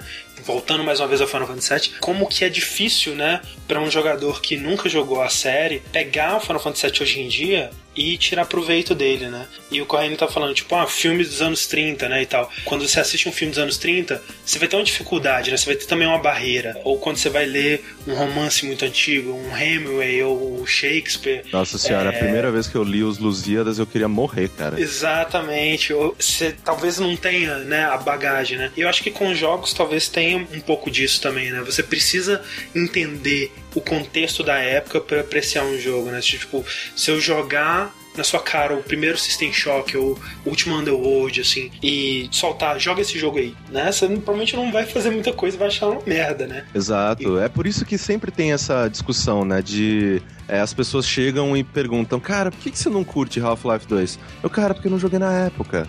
O Ah. que na época era novidade, a questão da física, a questão de você experienciar aquela história sem ser num trilho, sem ser com um monte Uhum. de CG e blá blá blá, você O ser. gráfico da época. Exato. né? Essas coisas eu não tive, porque né, eu não fui, eu não era jogador de PC anyway. Então se eu volto agora, o que ele faz ainda é bom. Porra, legal, tipo, é Sim, um jogo sim. que é velho e ele ainda é bom de jogar. Só que o que ele faz e que naquela época era novidade, hoje em dia é minha terça-feira. Olha que Sim. engraçado a experiência que eu tenho com Half-Life 2. É que, como eu comentei antes, eu gosto muito de jogar jogos antigos exatamente pra entender o contexto deles, pra entender por que eles são importantes e ver a evolução dos jogos, né? Uhum. E eu consigo jogar jogos de Nintendinho, de, de PlayStation 1, que nem o Kingsfield 1 é o primeiro jogo que saiu pra PlayStation 1, sabe? Sim. É lento pra arregaçar. Nossa, é um caralho. Mas eu consegui ver a apreciação do jogo. Eu me coloquei em 94 e falei, não, cara, esse é o primeiro jogo de console 3D, sabe? E começa a pensar nisso, ok, sabe? É impressionante, é legal. E eu consigo tirar uma apreciação daquilo, daquela jornada, né? Uhum. Mas em um jogo que é relativamente recente, como Half-Life 2, eu não consigo me abstrair. Eu gosto mais de Half-Life 1 do que 2. Porque no 1, como ele tem aquela cara de jogo mais antigo, eu consegui, ok. Esse jogo é um jogo de 98, eu consigo ver isso e realmente na época ele era bacana. Mas quando eu vou jogar o Half-Life 2, eu não, eu não consigo, sabe? É, mas aí é, é, difícil, eu acho que depende muito do jogo, porque rola um esforço, você tem que fazer um esforço para se colocar na época, mas às vezes não dá, né? Por exemplo, quando eu joguei o Parasite Eve pela primeira vez, eu sabia o que que o jogo, a importância que o jogo teve na época, eu sei o que que ele fez, eu sei por que que as pessoas gostam dele. Eu já joguei outros jogos dessa época, né? Depois da época que eles foram lançados e consegui me colocar na época. Mas eu não consegui curtir o Parasite Eve, achei muito chato, cara. Mas é Não, engraçado que eu tenho não. mais dificuldade com os recentes porque eu sinto que é muito próximo ainda, sabe? Uhum, eu uhum. acho que se eu tivesse jogado Half-Life 2 daqui a seis anos, Aham. eu ia apreciar mais ele do que quando eu joguei, sabe? Entendi. Sim, É, sim. Talvez tente de novo daqui a seis Né? anos. sabe. Você perde tantas coisas de não participar do Zeitgeist, de participar do negócio quando o negócio sai, que é muito complicado. Então, por exemplo, sei lá, vocês sempre falam de, sei lá, de Dark Souls e tal,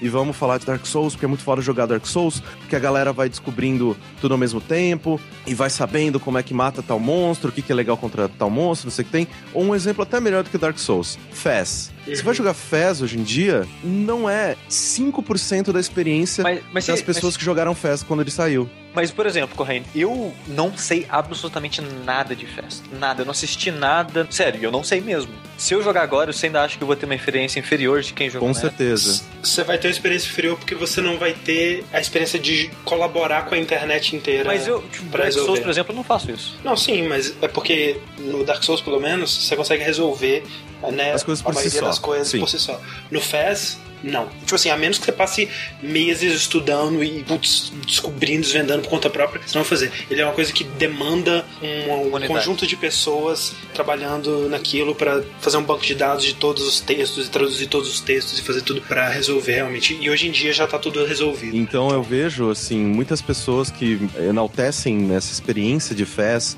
de que, sei lá, pra eles, cara, foi uma coisa deliciosa, assim, você tá, tá Sim. jogando lá de madrugada, aí, puta, caralho, eu achei um negócio aqui, e aí entrava no Reddit de Fez e ninguém tinha falado disso ainda. Meu, tira uma screen, tira uma foto do celular, da porra da tela. Não fazer parte disso quebra a experiência da pessoa. E as pessoas que fizeram parte disso vão lembrar disso pra sempre, Pra né, sempre, cara? É, é sempre. mais uma vez aquela coisa da experiência social, né? E é muito forte, fica com você. Vocês acham que conforme né, a mídia videogame foi amadurecendo, a forma como nostalgia influencia nos jogos novos ou na- nas coisas que as pessoas fazem vai mudar? Ou vai só se tornando novos ciclos? São novos ciclos, né? Eu acho que o, o próximo Zelda que sair da Nintendo vai ser o primeiro Zelda de alguém, né? Assim como o Ocarina of Time foi o seu primeiro. Vai ser, esse Zelda vai ser uma experiência formativa pra essa criança. Assim como o Minecraft tá sendo pra uma Isso. geração inteira. É né? isso que eu ia falar do jogos agora. Minecraft. Eu acho que realmente é legal a gente ver que existem experiências novas, né? Porque o Minecraft, Ah. querendo ou não, não tem jogo de videogame quite like it, sabe? Pelo menos não antes, né? É. Depois tiveram um monte de Exato. comandos. Não, é isso que eu assim. quis dizer, tipo, antes, Sim. sabe? Ele, ele criou uma experiência nova pra um monte de gente, um monte Sim, mesmo sim. de criança, sabe? E que quando eles estiverem nos seus 20 e tantos, 30 anos, será que as empresas vão voltar e vão lançar um, Ah, remake vão. do E, Minecraft? Mas eu e acho vai, que ter, o- vai ter seriado fazendo piada É. de como era antigamente o Minecraft. Mas eu acho que os jogos de hoje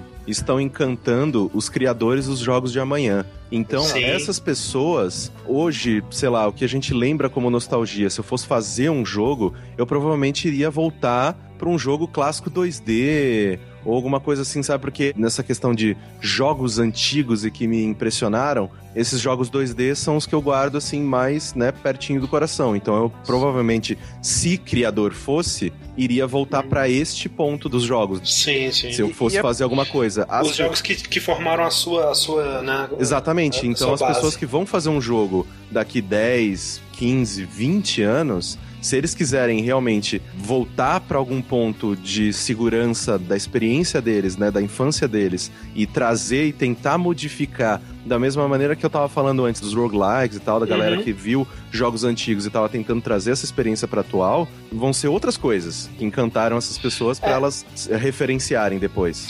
Teve um, um podcast mais antigo, da época do download, que a gente gravou, que eu cantei a bola, tipo, ah, hoje em dia a gente tem a pixel art, né? Será que um dia a gente vai ter a Polygon Horrível Art, né? Fazendo referência aos jogos do PS1, né? É, As e hoje em dia vão- o low poly é um. Totalmente, é, né? um É uma estética Exato. E eu, eu acho já lindo. Eu adoro jogos. Eu acho fantástico, acho excelente. Então é, é, é muito isso, né? As pessoas que cresceram com o PlayStation 1, elas já têm idade para serem desenvolvedores hoje em dia e estão fazendo jogos baseados Sim. nos jogos que formaram o caráter dela. Assim como a gente vai ter, então, pessoas que vão fazer jogos baseados na experiência que Minecraft deu pra elas. Por mais que Minecraft já seja baseado na experiência de outros Sim. estilos né, mais antigos, mas é, mas é isso, né, cara? Sempre nada se cria, né? É tudo uma releitura remix. de algo que. Tudo é um remix. Ou seja, daqui É. a 15 anos, todo jogo, quando você subir de nível, vai fazer, tipo, tadam, tadam, tadam. Você falou que era um ciclo, André. Ah, Mas eu acho que é uma espiral que vai pra frente, sabe? Não um círculo fechado. Eu acho que as coisas elas vão evoluindo. Eu acho que no final das contas, uma experiência que marca uma geração inteira, ela provavelmente é uma experiência nova pra aquela geração, sabe? Então, eu não acho que os jogos nostálgicos, eles ajudam a impulsionar a coisa muito pra frente, sabe? Eles ajudam a você repensar e evoluir um conceito e tal, mas eu acho que os Minecrafts da vida, o Mario, né, da vida, o Zelda da vida, são experiências únicas e que ah sim. e acho que a gente tem que, como um todo, tipo, sim, olha com reverência, sabe, para as coisas antigas, pra nostalgia, né, para aquela coisa que nos formou, mas usa isso pra buscar algo novo, sabe? Eu acho que esse que é o caminho. Sim. Eu acho que o próprio Minecraft é um exemplo disso, né? Ele tem uma Exato. estética retrô, mas a, a experiência que ele propõe é totalmente nova. Exato, exato. A gente não pode olhar pra nostalgia como se ela fosse a solução de diversos problemas. Porque senão ela vai servir como uma armadilha de urso, né? Você vai Sim, pisar nela e vai falar, tipo, sei lá, como se fosse uma armadilha de urso que no meio tem um pudim muito gostoso. Aí você vai e caralho, nossa, esse pudim tá foda. Só que quando você para pra pensar, você tá preso ali. E vai ser Ah. só esse pudim pelo resto da sua vida.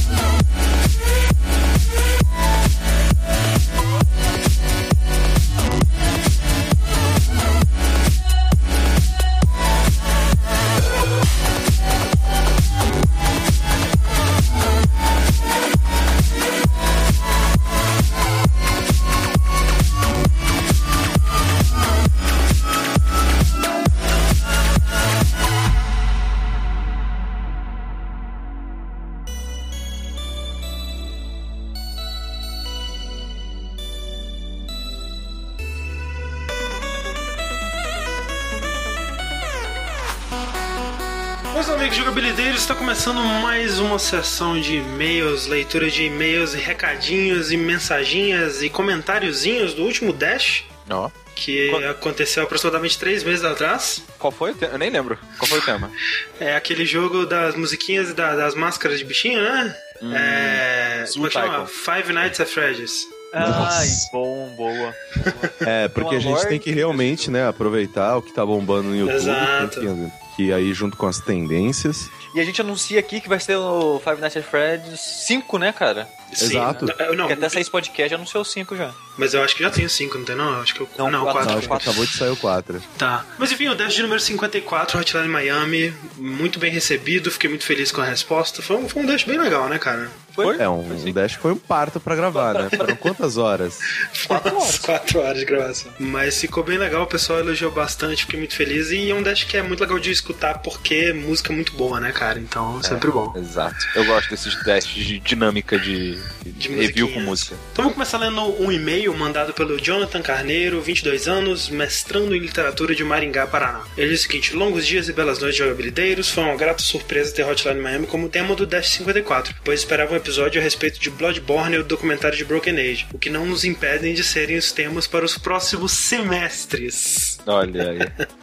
Olha, o pessoal já tá acostumado, né, com essa periodicidade bonita. Foi uma surpresa tão grande que sequer tinha terminado Hotline Miami 2, pois estava travado numa das últimas fases do Richter. Vocês fizeram uma abordagem bastante completa de toda a narrativa de ambos os jogos. Gostaria apenas de acrescentar um detalhe que vocês não mencionaram. Os vários sentidos que o subtítulo do jogo, Wrong Number, adquire, pois são feitas diversas referências e menções diretas a ligações feitas com e para números errados. Como vocês disseram, após ser abandonado e roubado pela esposa, o capanga russo vai a um clube no qual utiliza as drogas que ganhou do chefe. Entorpecido, ele tenta ligar para a esposa, mas apenas recebe a mensagem de estar ligando para um número errado, que o deixa furioso ao ponto de lançar seu celular na parede. E aí depois acontece, né, aquele lance lá do que a gente falou, dos fãs que pegam o celular dele, aí eles, ele, né, o, o chefe liga. recebe a pro- ligação. é, então toda aquela treta no QG dos russos lá só acontece por causa de uma ligação no número errado, né? Então é, realmente tem uma, uma pegada aí. Muito obrigado, Jonathan Carneiro.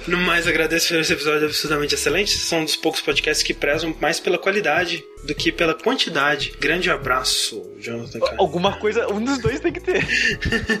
É, logo menos vocês vão poder ajudar a gente a ter os dois. Exatamente, é aí que eu queria chegar. Porque a gente, né, a gente recebe sempre esses comentários assim, tipo, putz, esse dash foi muito engraçado, né? Porque o Odilon Jr. comentou, isso é vida real, né? E aí todo mundo começou a cantar Bohemian Rhapsody nos comentários, e o pessoal não acreditando. O Marcos Maia disse: Meu pai contava que existia um podcast com um quadro chamado Dash, vamos ver se é bom. Porque realmente, né, cara, em 2015 a gente lançou dois dashes, um podcast que começou como sendo semanal e daí passou pra quinzenal e daí Peraí, passou. Dash era semanal. Era, começou semanal, você não Se- lembra? Nossa, gente, que isso. Não faz sentido isso, Não, cara. a- A gente é... Até o do Indie Game The Movie, Rick, a gente fez semanal, cara. Até, Nossa, cara. até o Dash 26, Rick, a gente fez semanal, cara. É que vocês não tinham nada, né? Além do só o Dash. Né? Só o Dash, é, era É, só. não Aí tinha- vocês começaram o vértice, o Dash ficou de lado. o Vert e outros podcasts. E é essa coisa, né? A gente vai se empolgando, né? O nosso olho é maior que a nossa barriga. A gente quer fazer muita coisa e acaba não conseguindo. E vendo, né, toda essa demanda, essa vontade de todo mundo de consumir o nosso conteúdo, a gente decidiu, enfim, entrar nessa onda do Patreon aí, né, gente? Uhul!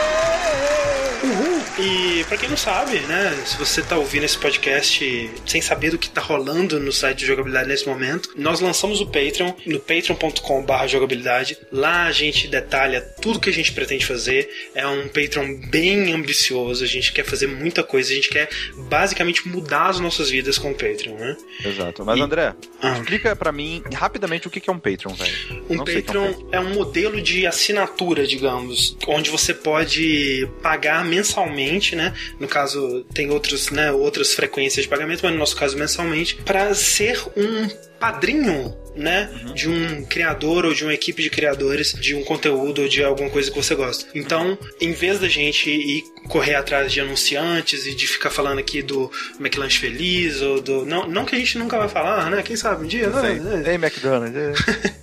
É, mas em vez de fazer isso, em vez de colocar anunciante no site e banners e fazer casaco de Fórmula 1 com o site de jogabilidade, a gente tá querendo pular esse intermediário e ir direto pro nosso público, né? O E que é que importa no final das contas? que é quem mais Exato. importa pra gente. Porque o que que é um anúncio? Nada mais é do que a gente receber dinheiro pra mostrar uma coisa pra vocês, pra vocês comprarem. Basicamente é isso, um anúncio. Vamos tirar isso do meio e aí vocês dão o dinheiro pra gente e a gente dá o conteúdo foda pra vocês. Acabou, sabe? E Exatamente. aí é mais, é mais transparente, é mais limpo. Tem brindes, tem recompensas. né, Recompensa, André? sim. É, sim, Uhum. a gente tem uns Jogability Club bronze, prata, ouro, dependendo da quantidade que você colaborar. Mas qualquer quantidade ajuda a partir de um dólar, né? Se todo mundo que escuta esse podcast, e a gente sabe quantos de vocês são, se todo mundo ajudasse com um dólar, a gente muito mais do que ultrapassaria a nossa maior meta de todas. Então maior- é, exato. Mas que nem como o Rick disse já em uma das gravações, mas tem que ser todo mundo. tem que ser Exato, todo mundo. porra. Não, não- tipo, se você acha que não vai ser todo mundo, dá- dá- você fala assim, cara, ó, quer saber? Eu vou dar um dólar por mim e mais três dólares por três pessoas que eu sei que não vão dar, cara, porque esses caras aí estão tão Porque, foda. puta, Foda. Os ramelão é foda, então eu vou foda. pagar por todo o meu prédio. Vou Exato. Mas- mas assim, ó, 50 mas- dólares. Mas pensa assim, ó. Se você der 5 dólares, tipo 15 reais, 15, 18 reais aí por mês, para receber 8 podcasts por mês, Aham. Mais o que? Uns Vídeos. 3, mais Cê- 3, 4 vídeos por semana, sabe? É vídeo pra é coisa pra caralho, gente. É muito conteúdo. É, assim, é assim, eu, eu- eu desafio bizarro. você a consumir todo esse conteúdo, inclusive, porque Exato, vai ser é. muita coisa. E esse é o grande lance, né? Se a gente conseguir cumprir as principais metas, a gente vai realmente viver da jogabilidade, a gente vai transformar a jogabilidade no nosso ganha-pão, na nossa prioridade máxima. E, porra, que prazer que vai ser, né, cara? Poder fazer isso, poder dedicar todo o nosso tempo, todo o nosso amor, todo o nosso esforço a isso.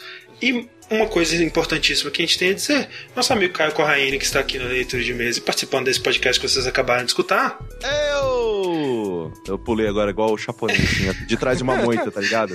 Só que muito tropeçando na moita e caindo na frente das pessoas. Você, ouvinte, você pode comprar o Caio Raine, olha só. Ele está à venda. Eu estou à venda. E justamente, né, uma das metas do Patreon é o ingresso do Caio Corraine no jogabilidade. E Desbloquear o boneco no Mortal Kombat. Exatamente. E tem muita coisa, né, cara? Tem periodicidade pro Dash, né? Dependendo da meta, a gente vai transformar o Dash ou num podcast mensal ou num podcast quinzenal. Tem novas atrações, né? E as novas atrações, todas elas, pelo menos as que já são possíveis, né? A gente já tem um episódio piloto que você pode baixar nesse mesmo feed que se você baixou o Dash ou no mesmo feed que você pode encontrar o Dash que tá linkado na página, caso você esteja escutando pelo site. Você pode encontrar todos os podcasts pilotos no nosso canal do YouTube, youtube.com.br jogabilidade. Você vai ver todos os vídeos pilotos das atrações que a gente pretende fazer. Tem muita coisa, cara. Então, Isso é o que eu acho que é um diferencial, né? Porque Sim. a gente não queria simplesmente fazer um Patreon e falando pra vocês, não, ajuda, vai ser a nossa prioridade e blá blá blá blá blá blá. Só que sem oferecer mais pras pessoas, né? Tem tipo, ah, promessas vazias. Paga aí pra gente continuar fazendo o que a gente faz. A gente então, não quis, né? ou então paga isso. aí e a gente vai fazer umas coisas aí, mas né, depois a gente pensa, né, cara? Não, É, a gente não. sabe. É, exato. Então você tem na sua mão. A gente te deu a amostra, tá na sua mão, tá aí na frente da sua cara. Tudo que a gente quer propor, tudo que a gente quer fazer, tem pelo menos um episódio piloto pra você ver se você gosta, pra você olhar as metas e falar, poxa, se eu doar um pouquinho mais, a gente chega na meta de programa tal, eu ouvi o primeiro, eu gostei muito, ou assisti tal vídeo, tal série Ou- nova, Ou sei eu lá. quero que o Rick abrace um Corgi todos os dias. A gente tem a meta. A gente tem a meta do cachorro e mais importante, né? A meta mais importante de todas, a meta É da jogabilidade.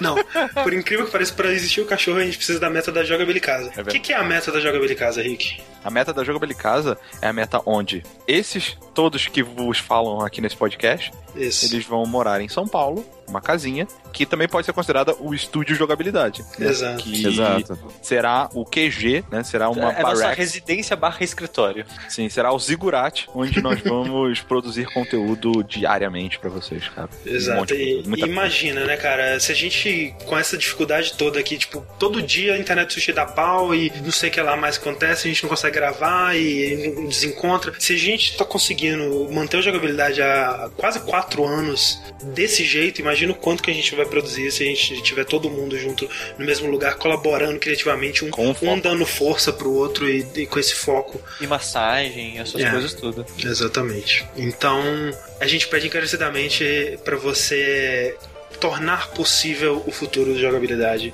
e acessar o patreon.com jogabilidade. Tem muitos links disso na página desse podcast que você está escutando. Se você estiver escutando pelo site, se você estiver escutando pelo feed, acesse o site, acesse nosso Twitter, tem links de todas as coisas lá, nós estamos postando ensandecidamente. Se você segue a gente em alguma rede social, se você acompanha jogabilidade de alguma forma, vai ser impossível você perder isso. Então, nos ajude a te ajudar. Exatamente.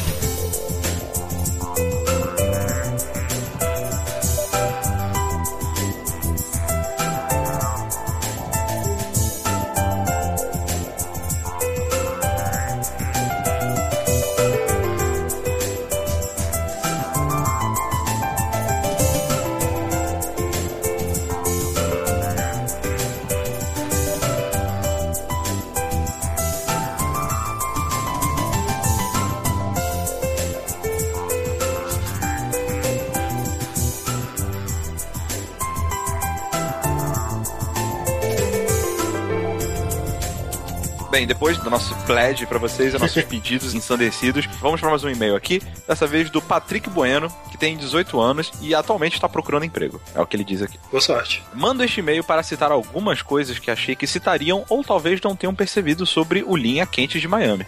Primeiro ponto. No primeiro jogo, encontramos Richard, Rasmus e Don Juan naquela sala dentro da mente do Jacket.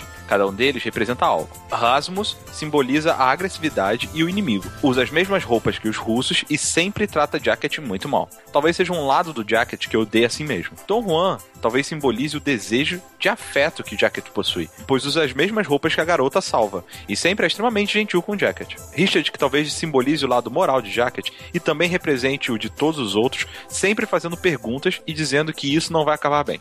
Além do mais, usa as roupas do Jacket. E isso me faz pensar que talvez ele seja o mais próximo da verdadeira personalidade. É isso, caros amigos. Agradeço caso leiam meu e-mail, desejo bom trabalho e agradeço pelo excelente podcast que nos proporcionam. E desejo muito crescimento para o site. Abraço. Patreon. Patreon.com.br jogabilidade.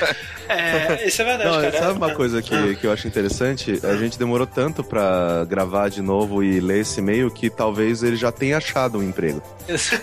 Espero que sim. Tomara, eu espero que sim. Talvez né? já tenha saído, sido promovido, né? Talvez ele nem tenha mais 18 anos, inclusive.